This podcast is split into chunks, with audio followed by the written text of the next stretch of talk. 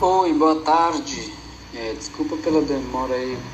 É, eu andei bastante é, ocupado né, com algumas atividades aqui na aldeia. Mas vamos lá então. É, assim, eu sou natural de, do Rio Grande do Sul, né, de Viamão, nasci na aldeia do Cantagalo. É, eu morei uma maior parte da minha vida né, no Rio Grande do Sul. E só que em várias aldeias diferentes, né? Em várias aldeias diferentes. Eu nasci num lugar, cresci, eu cresci em, acho que uma das a partir dos três anos de idade mais ou menos numa aldeia, né?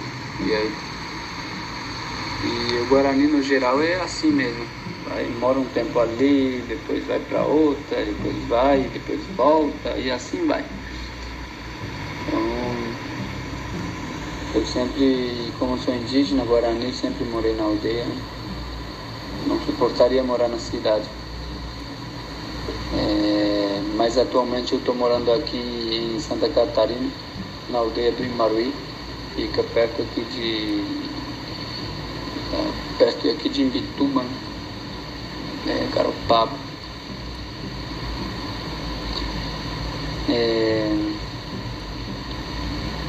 Estou olhando aqui as perguntas, né?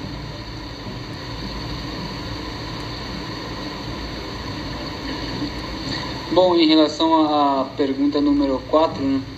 eu estudei algum. Na verdade, eu, é... eu estudei algum... até o sétimo ano, né? É, um tempo estudei na aldeia, um tempo estudei na cidade, lá em Porto Alegre, né? Mas depois eu desistir assim, um pouco do estudo, né, para seguir mais na questão da luta, né, da necessidade da comunidade. E aí eu meio que acabei desistindo disso.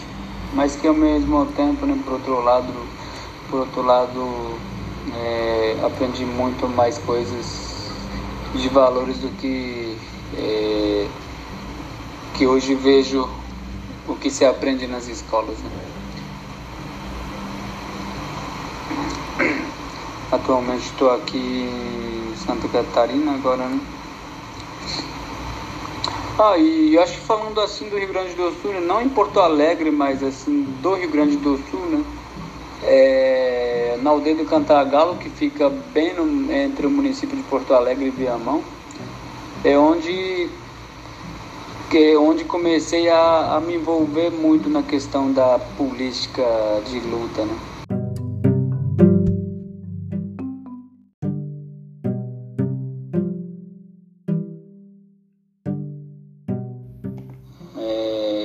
Tinha 14 anos de idade, eu já acompanhava lideranças internas, outras lideranças da aldeia. Acompanhava já através da, né, das palestras, das apresentações, apresentações culturais que eu levava para as escolas, né? para representar a aldeia. Comecei a escrever alguns projetos com os meus amigos, né? E aos 19 anos de idade eu me tornei o primeiro cacique na aldeia, que na época era era uma coisa bem nova, né? Liderança jovem, né? Eu acho que na época eu era o mais jovem cacique guarani do estado e bem provável que era é, do Brasil, né? Do país mesmo. Eu era o primeiro cacique mais jovem que na época é, tinha sido escolhido. Né? E aquilo foi uma luta muito um desafio muito grande, né? Mas que vale a pena assim essa essa batalha, né? E e todo o processo de batalha, de conquista de, de projetos, eu construí muito é, na região ali de, da Grande Porto Alegre, né, com a Universidade Federal do Rio Grande do Sul, com a URGS, com outras instituições é, privadas, públicas, né, com a Secretaria de Direitos Humanos de Porto Alegre, é, elaborei vários projetos, né? Eu construí vários projetos que hoje tem deu um resultado muito positivo, né? Então acho que o Rio Grande do Sul, no, é, no geral, assim, é um, é, é um território, é, um, é uma área onde é, tem um, centro maior né, de projetos que eu, que eu fiz.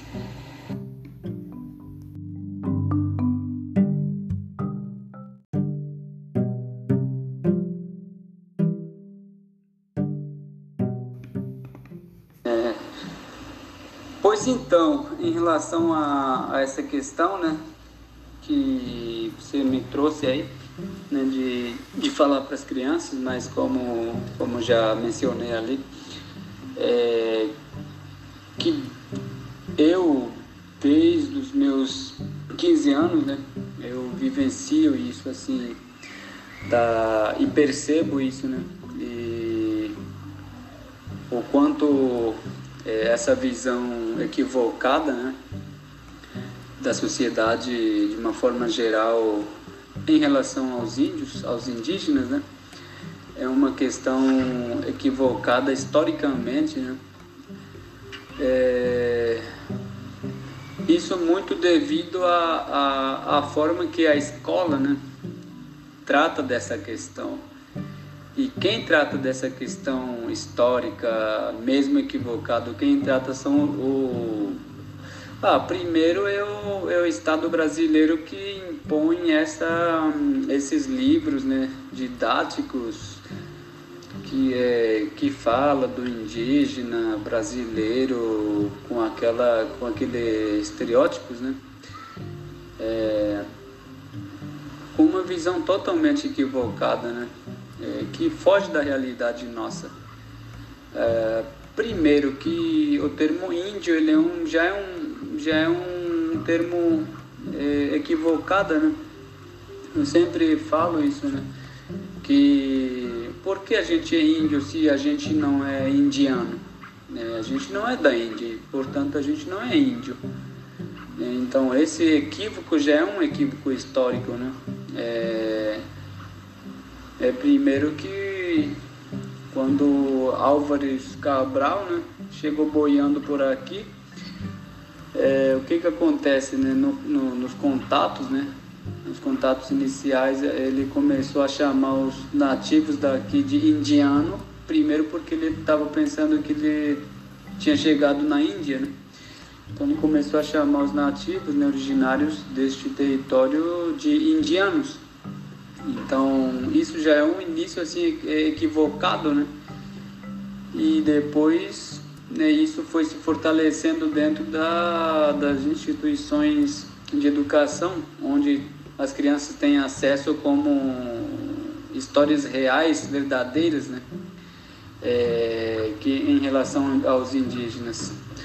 Então, por que, que eu, eu falo que é importante que os professores, né, educadores, é, primeiro tenham essa consciência, essa liberdade de trabalhar a questão indígena, né?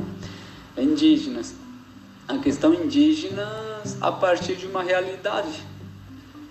E para trabalhar a partir de uma realidade é preciso que os educadores tenham no mínimo, conhecimento de algumas comunidades ou contato com alguns indígenas que pertencem a alguma etnia. Né? No Rio Grande do Sul, hoje se tem duas etnias, três etnias, né? mas os maiores são Guarani e Caingangue. E mais recentemente teve um reconhecimento de uma aldeia no município de Porto Alegre, né? da etnia Charrua. Ou seja, é, a melhor forma é que os professores né, tenham esse contato com essas comunidades, que saibam, no mínimo, a sua existência, a sua, né, a sua luta, a sua realidade.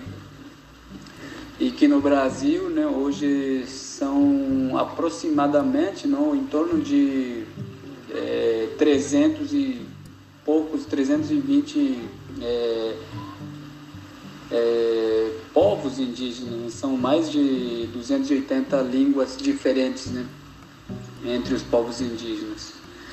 Então, eu acho assim que existem essa carência né, por parte da instituição educacional da cidade, né, tratar dessa questão dessa forma da, de sua diversidade, né, é, não, não, não usar esse termo índio, né, então, existe muita essa carência mesmo por parte da, da, da escola né?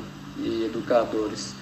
Então eu sempre gosto assim de trazer essa questão de que os professores têm que têm que ter esse contato, porque algumas vezes que eu vivenciei lá na, na aldeia onde eu morava alguns anos atrás, na aldeia Itapuã, ali em Viamão, quando a gente fazia semana de vivência né, na aldeia, a gente recebia os alunos durante uma semana, né, um grupo de alunos.